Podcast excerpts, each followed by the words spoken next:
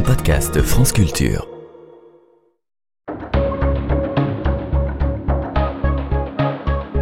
Les pieds sur terre. Sonia Kronlund. Les récits d'alpinistes plus ou moins amateurs sont devenus un genre littéraire à part entière. Le site Babelio recense ainsi 760 livres disponibles aux titres évocateurs comme La mort suspendue, Les soldats de l'Everest, La grande crevasse, La neige en deuil ou Les conquérants de l'inutile. Leurs qualités littéraires ou leur intérêt historique sont très variés. Un de mes préférés, c'est celui d'Eric Newby, qui s'appelle Un petit tour dans l'Hindou Kush. Déjà, le titre donne le ton parce que l'Hindou Kush, ça n'est pas exactement le genre d'endroit où on fait un petit tour. Ça se passe dans les années 50 et c'est une histoire vraie.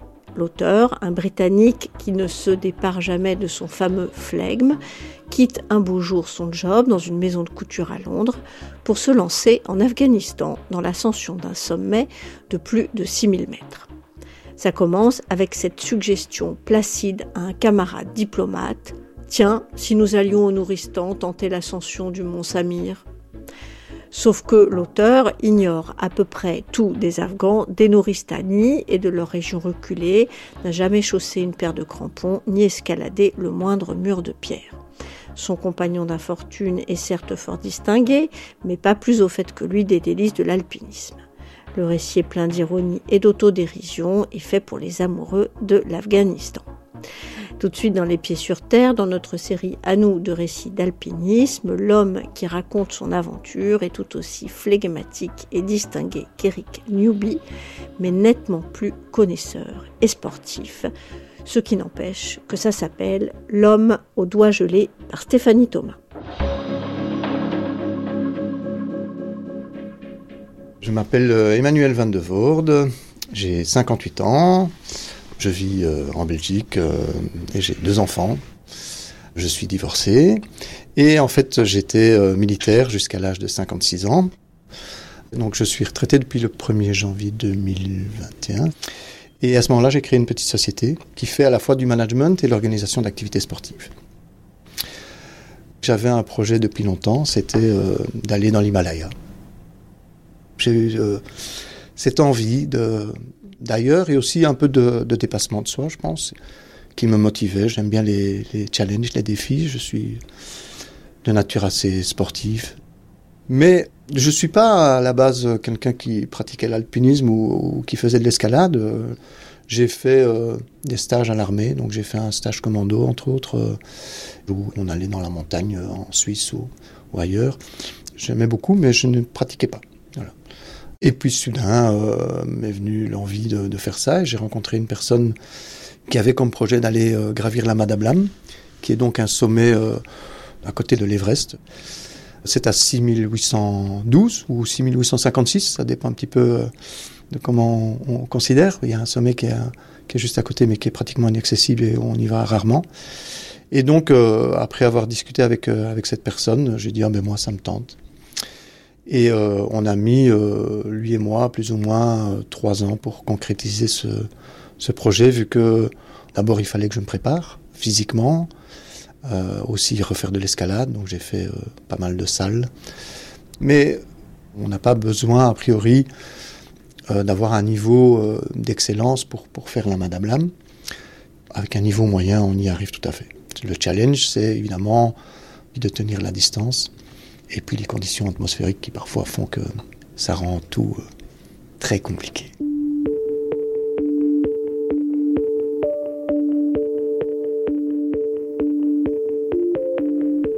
Pendant trois ans, c'était entraîné euh, et euh, l'entraînement, c'est acheter un bon sac à dos, le remplir de trucs lourds et puis aller marcher de nuit, quand on est fatigué, quand on n'a pas envie, quand il fait froid en se disant mais il faut essayer de reconstituer au maximum les conditions qu'on va rencontrer. Donc euh, on cherche des endroits en Belgique où il y a moyen de faire euh, de gros nivelés en, peu de temps. Moi j'allais euh, du côté de Profondeville où il y a des chemins très, très. Et puis là, on les fait une fois, deux fois, trois fois, quatre fois, dix fois, le nombre de fois jusqu'à ce qu'on se dise bon, maintenant, je suis crevé, quoi, j'en peux plus, j'en ai marre. Mais ça remplace pas évidemment le problème de l'altitude des contraintes euh, météorologiques. Un des, soucis qu'on peut rencontrer quand on va à ces altitudes-là, c'est le mal de montagne. On peut l'avoir assez rapidement. Il y a des gens qui l'ont euh, dans les Alpes euh, à partir de 3000 mètres, je pense, ça commence déjà. Je ne sais pas exactement la limite, mais enfin, c'est plus ou moins cette tapée-là. Et on peut l'avoir un jour et puis ne pas l'avoir le lendemain, ou on peut ne pas l'avoir eu et puis, puis l'avoir la, la fois d'après. Donc c'est quelque chose qui ne se maîtrise pas vraiment. Mais donc moi, ce que j'avais fait, euh, j'étais parti au Népal faire un trek, le tour du Manaslu. Le Manaslu, c'est un des, sommets de plus de 8000 mètres. Donc on se contente de, faire le tour. Alors évidemment, il y a, ça grimpe quand même pas mal. on est quand même au Népal. On passe à un moment donné par un, par pass, justement, qui est à 5000 mètres. Et avant le pass, moi je dormais euh, dans un endroit, euh, dans une espèce de, cabane, à 4800 mètres. On dort à la hauteur du Mont Blanc, quoi. Euh, et donc là, ben, je me suis rendu compte que j'avais pas de soucis de maux de tête, euh, à l'inverse d'un de mes, compagnons de, route qui m'a dit non, moi je n'y vais pas parce que j'ai eu trop mal, j'avais l'impression que mon crâne allait, allait exploser. Donc euh, voilà, ça c'est des limites qu'il faut, qu'il faut un peu savoir.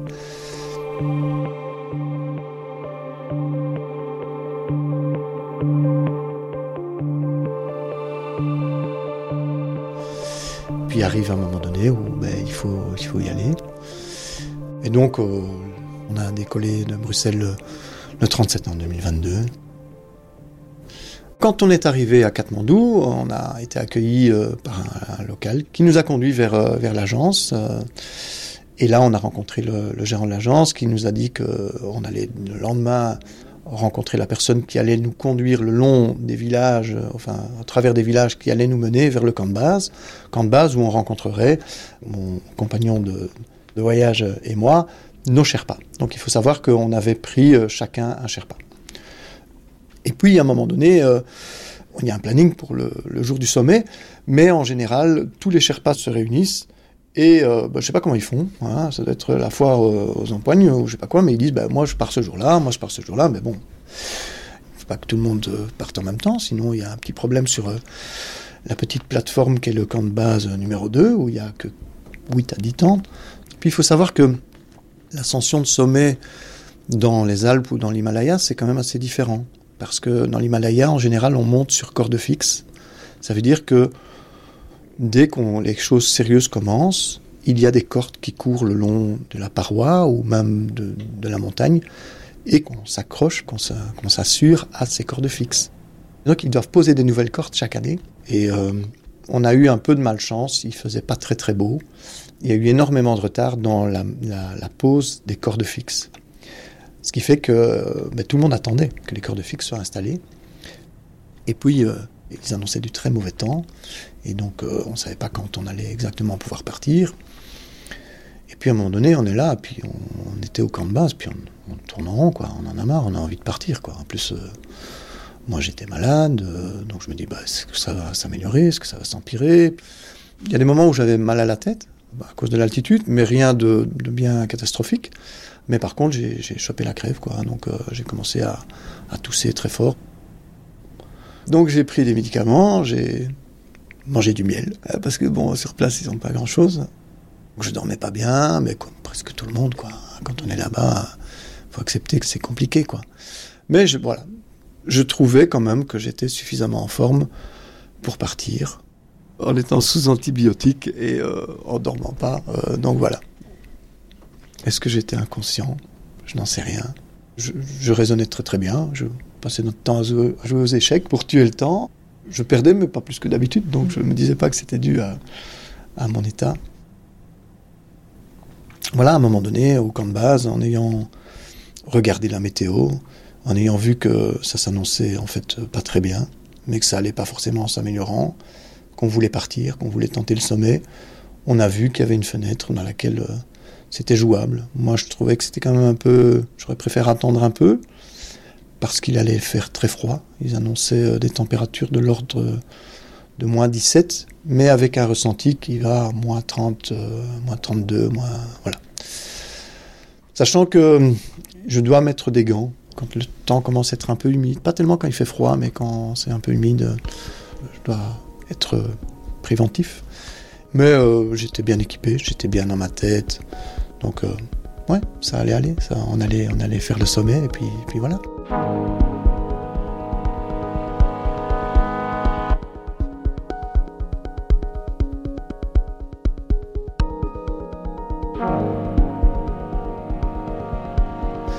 Et donc le, le 15 octobre, on, a, on est parti. On est allé vers le, du camp de base au camp 1. C'est horrible, horrible. C'est pas que de la marche. C'est très dur, le, parcours est difficile. On marche sur des dalles, des énormes dalles comme ça, euh, où il n'y a jamais même, euh, le même espacement. Une fois, c'est, il faut mettre le pied 2 cm plus haut, une fois, il faut le mettre 40 cm plus haut. Ça glisse, c'est compliqué, vraiment compliqué. Ouais, c'est la première fois que je voyais ce genre de géologie.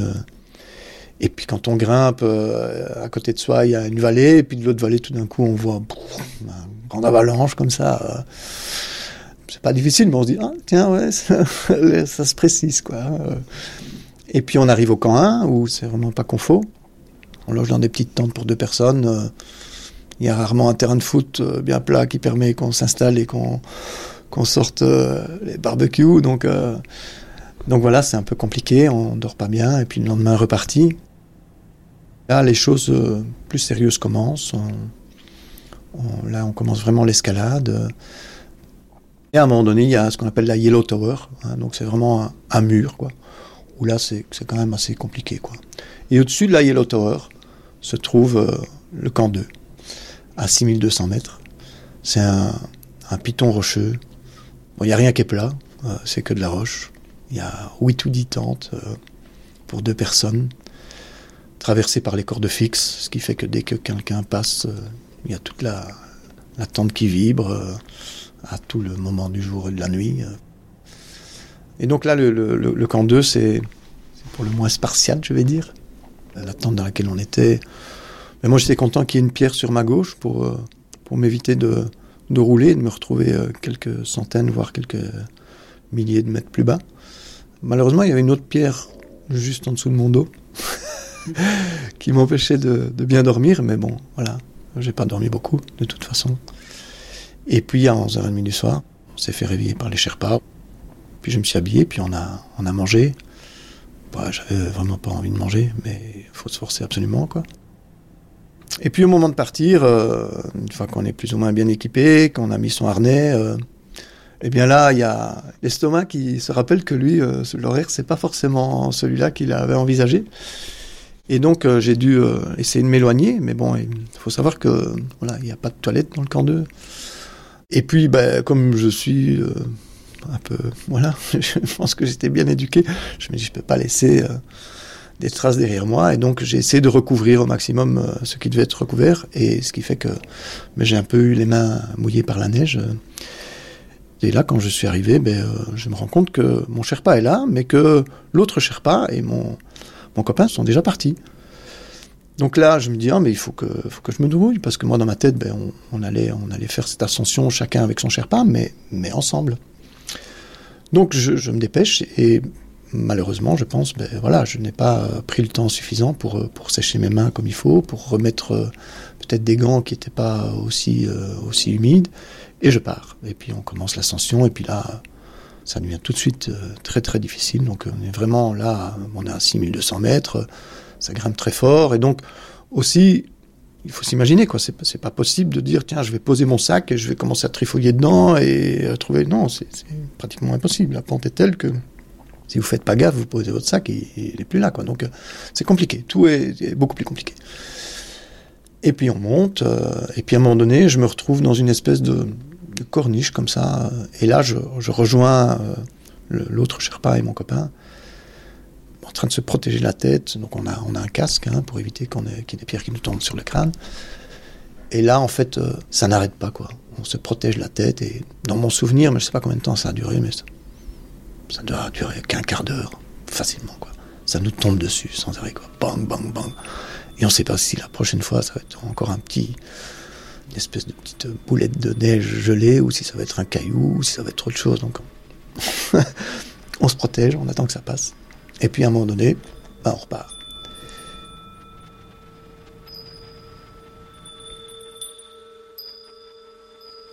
Et puis on monte, et puis, euh, puis c'est compliqué. Parfois on est là, on met un pied, on se dit ok, on pense que c'est c'est sûr et tout. Puis le pied redescend et on se retrouve avec le pied plus bas que ce qu'on a fait. C'est démoralisant. Puis on, ok, on s'accroche, on avance, on avance. Et puis à un moment donné, euh, on est en train de grimper et là je sens que que mes doigts commencent à s'engourdir. Je commence à avoir difficile en fait à, enlever la sécurité de, de la poignée jumard, hein, donc cette poignée qui, qui coulisse le long de la corde. Ça devient difficile. J'en parle au Sherpa. Je lui dis, ben voilà, j'ai froid aux mains et tout. Puis il me dit, ah, ça va aller? Je dis, ouais, ouais, je pense que ça va aller, mais quand même, quoi. Hein. Ok, donc on continue un peu, puis je dis, bah, ça, commence à poser problème, quoi. Alors je lui montre, et à un moment donné, ce qu'il fait, c'est il ouvre euh, sa combinaison, donc il, descend la, tirette, et il me dit, mets tes mains en dessous de mes aisselles. Donc je mets mes mains en dessous de ses aisselles pendant un certain temps, et puis euh, mes mains se réchauffent. Donc je me dis, ok, c'est bon, c'est reparti, quoi. Hein. Et puis on repart. Et puis à un moment donné, euh, j'ai commencé à, me rendre compte que mes doigts euh, étaient en train de geler. Et donc je, lui redis, on réessaye la manœuvre des aisselles. Mais là, ça marche pas trop, quoi. Alors, euh, j'ai dans mon, sac des énormes moufles, mais qui sont pas pratiques du tout pour, les poignées jumards. Donc là, ben, je me résous à mettre mes grosses moufles. Il faut se rendre compte qu'il euh, y a des cordes fixes et que ces cordes, ben, elles sont pas d'une longueur infinie et qu'à un moment donné, ben, il y, a, un ancrage et il y a de nouvelles cordes qui démarrent et que donc il faut se désassurer d'un côté pour se réassurer de l'autre. Manœuvre que je ne sais plus faire et que donc je demande à mon Sherpa de faire. Donc ça veut dire qu'aussi ça nous ralentit énormément parce que à chaque fois, moi quand j'arrive, je dois attendre. Euh, c'est compliqué pour lui aussi. Euh, c'est pas toujours facile d'être à deux au même endroit. Donc, euh, donc voilà. Bon, alors lui, il m'avait déjà demandé une première fois We go down On descend Je dis non, on continue. Et puis il me redemande une deuxième fois. Je dis non, on continue. Et puis je pense qu'il m'a même demandé une troisième fois, peut-être quatre fois, peut-être dix fois, j'en sais plus rien. Toujours est-il que j'ai jamais voulu. Parce que je me disais à un moment donné, euh, donc on est parti de nuit, euh, le soleil commençait à arriver, je me dis, euh, ok, ça va aller mieux, hein, il va faire plus chaud. Parce que je me disais, maintenant que j'ai mis euh, mes gants, mes, doigts vont réchauffer, ça va aller mieux. Parce que je n'arrêtais pas de manipuler mes doigts et que je me dis, la circulation va reprendre. Jusqu'à un moment donné où, en fait, euh, rien n'a fonctionné. Et je me dis, ben, j'y suis.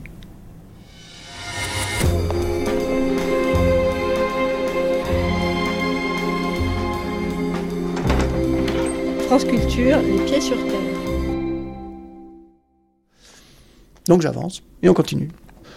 Bon, je commence quand même à avoir, si vous avez déjà eu les doigts hein, en jouant avec des boules de neige, à un moment donné les doigts un peu gelés et puis que hein, ça fait pas du bien quand ça pique.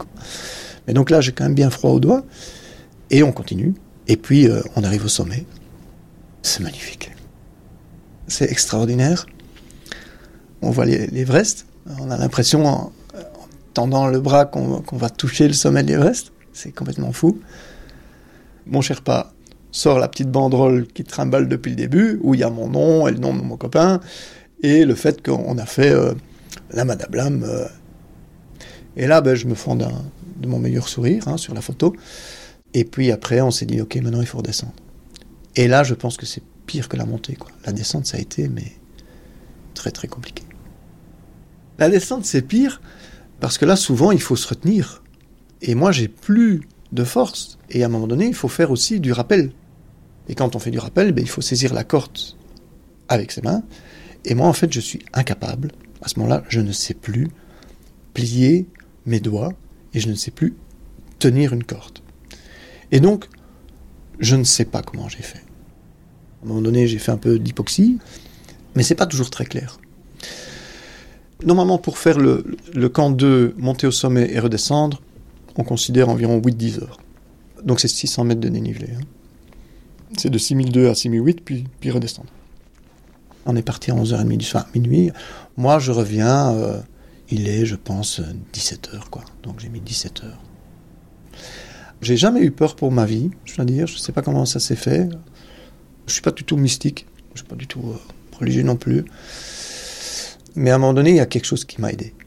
mes enfants, euh, ma famille et tout, et qui m'a dit allez, tu peux pas rester là quoi. Il y a eu un mort ce jour-là sur la Madame Lama. Il y a un monsieur, un Français qui qui a fait une crise cardiaque. Et alors il y a un des Sherpas qui était décédé aussi. Donc voilà, c'est quand même. Je suis épuisé, je suis, je pense, déshydraté. Euh, pendant l'ascension, j'ai quand même demandé plusieurs fois à mon Sherpa j'ai soif. Il me dit ouais, après, après, après. À un moment donné, je lui ai gueulé dessus, quoi. Parce que moi, je sais plus le faire. Je sais pas prendre ma gourde, je sais rien faire. Plus rien faire. Et donc, moi, je suis redescendu à, à 17h. Alors là, à un moment donné, j'ai quand même eu vachement les jetons. Parce qu'au moment où je descends, au même instant, il y a un nuage noir qui monte. Et là, je me dis, euh, si ça éclate, je vais jamais m'en sortir. Et en plus de ça, il commence à y avoir plus grand monde, déjà qu'il n'y a pas grand monde sur la montagne. Hein, euh. les types qui étaient euh, derrière nous, ben, ils nous ont dépassés. Et moi, je me retrouve sur une montagne que je n'ai jamais pratiquée et dépendante d'un Sherpa que je ne connais ni d'Ève ni d'Adam. Et puis, coup de bol, ça ne s'est pas déclenché. Et puis j'arrive au camp 2. Là, surprise, euh, la tente dans laquelle on devait dormir est occupée par d'autres gars qui, eux, vont faire l'ascension. Et c'est le Sherpa, l'autre Sherpa, qui m'accueille, qui me déshabille complètement, qui voit mes mains et qui me dit euh, Ben, on va te voir te couper les mains. Voilà.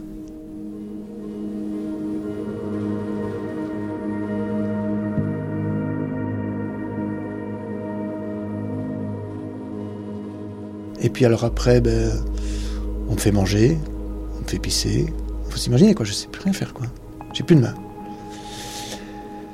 On est à 4 dans une tente de 2. déjà qu'à 2 c'est pas c'est pas génial. À 4 avec tout le matos, c'est encore moins génial. On se met en, quinconce, un truc tête bêche, machin, un truc bazar. Rien, J'ai pas dormi une minute. Et puis je commence à envisager ma vie sans main et aussi débile que ça puisse paraître, je dis, mais comment je vais ouvrir le sac de bouffe de mon chien? Je suis à 6200 mètres. Quelle, quelle, quelle, quelle, débilité, quoi. Donc je suis là, je me dis, mais comment je vais donner un bouffe à mon chien, quoi Je sais pas, il y a quand même d'autres occupations, quoi. La nuit se passe, et puis... Euh, il n'y a pas beaucoup d'hélicoptères euh, qui permettent ce, genre de, sauvetage à 6200 mètres sur un piton rocheux euh, de nuit. Euh. Donc on me dit non, il faut que tu redescendes jusqu'au au camp de base. Et donc là, le Sherpa le, plus expérimenté m'accroche à lui et descend. Il est plus petit que moi. Bon, il faut quand même savoir que je suis pas très grand. Hein. Ah, lui est encore plus petit que moi, mais il est vachement costaud hein, parce que il m'a tenu. Mais je hurle régulièrement de, douleur, hein, parce que j'ai mal, parce que, parce que je tombe, je me casse la gueule. Et puis alors on arrive euh, au camp 1, et là, euh, ben, il n'y a rien. Il faut descendre plus bas. Et là, je commence à m'énerver, et puis je dis non, mais là, c'est bon, maintenant, euh, maintenant je veux un hélico, quoi. Finalement, l'hélico arrive, et là, on me rapatrie sur, sur Katmandou. Et là, j'ai droit au plus beau vol d'hélicoptère que j'ai jamais fait. Et donc, je me dis, même si t'es pas bien, essaye quand même de profiter du, du truc parce que c'est exceptionnel, quoi. Euh, donc, j'arrive à Katmandou. Il y a une ambulance qui me prend en charge. Et on me conduit à l'hôpital. Et puis, je tombe sur un, sur un chirurgien, le docteur Krishna. Ça s'invente pas, hein. Et donc, le docteur Krishna me dit que ben voilà, lui, il est, bon dans ce qu'il fait, mais il n'a pas les outils comme on a en Europe. Et aussi, il me dit, si jamais il y a des emmerdes, euh, alors t'es coincé, quoi. Donc il me dit, euh, on va rien faire, on va juste... Euh, enfin, il a quand même fait, hein, vu qu'il m'a... Il a fait des incisions dans tous mes doigts. Et je reste à Katmandou du quelques jours. en fait, il, veut absolument s'assurer que je ne vais pas développer la gangrène. Et coup de bol, ben, je ne vais, pas, je vais pas avoir de complications. Et puis, euh, on me dit, ben voilà, on va organiser ton, retour sanitaire en Belgique. Et là, ben, tout se déroule euh, à merveille. Le chirurgien est arrivé. Il m'a dit, euh, je ne vais pas t'opérer tout de suite, de manière à pouvoir déterminer au mieux la partie morte la partie vivante, il faut attendre un petit temps. Donc moi, on me dit, tu vas attendre six mois, quoi. Et il me dit, j'ai vu des résultats surprenants. Donc je, je laisse ce flou flotter dans mon cerveau, ça m'arrange plutôt bien. Et là, ben, euh, je, me- je me retrouve avec des doigts qui commencent à, pas à pourrir, mais mes doigts deviennent noirs comme du charbon et durs comme du béton. Et là, je suis sous morphine et je crève de mal. Vraiment, c'est malgré la morphine, hein, malgré que j'étais bourré de morphine. Et puis après, euh, au mois de mars, on s'est rendu compte que ça évoluait plus et que ça n'évoluerait plus. Et donc, euh, on a décidé d'opérer. Donc, je me suis fait opérer le 9 mars 2023. À droite, on dirait que j'ai une petite main hein, ou des petits doigts, quoi. Euh, à gauche, pardon. À droite, c'est un peu plus disparate, ça part un peu, un peu dans tous les sens. J'ai un, petit doigt qui est très petit. hein, il en reste presque plus rien. J'ai un, un annulaire qui est assez long et puis un majeur qui est plus court. Et puis voilà. Une fois que j'étais euh, opéré, euh, je suis rentré chez moi. Euh, J'ai su ouvrir le, le sac de croquettes de mon chien. Des gestes du quotidien sont difficiles, faire les lacets, s'habiller. Mais j'arrive maintenant, par exemple, à, refermer euh, ma main. J'ai comme projet complètement débile de faire des tractions sur mes, mes bouts de doigts. Donc à me hisser à, la force de mes, de mes doigts et de, de refaire de l'escalade en salle. La montagne me manque. Je suis retourné. euh, Enfin, non, j'ai refait de la montagne. Je suis retourné à Chamonix. J'ai fait, euh, fait quelques cols. À 2500, euh, voilà, mais pas juste en marchant, quoi. Mais j'ai envie de retourner un jour au, Népal.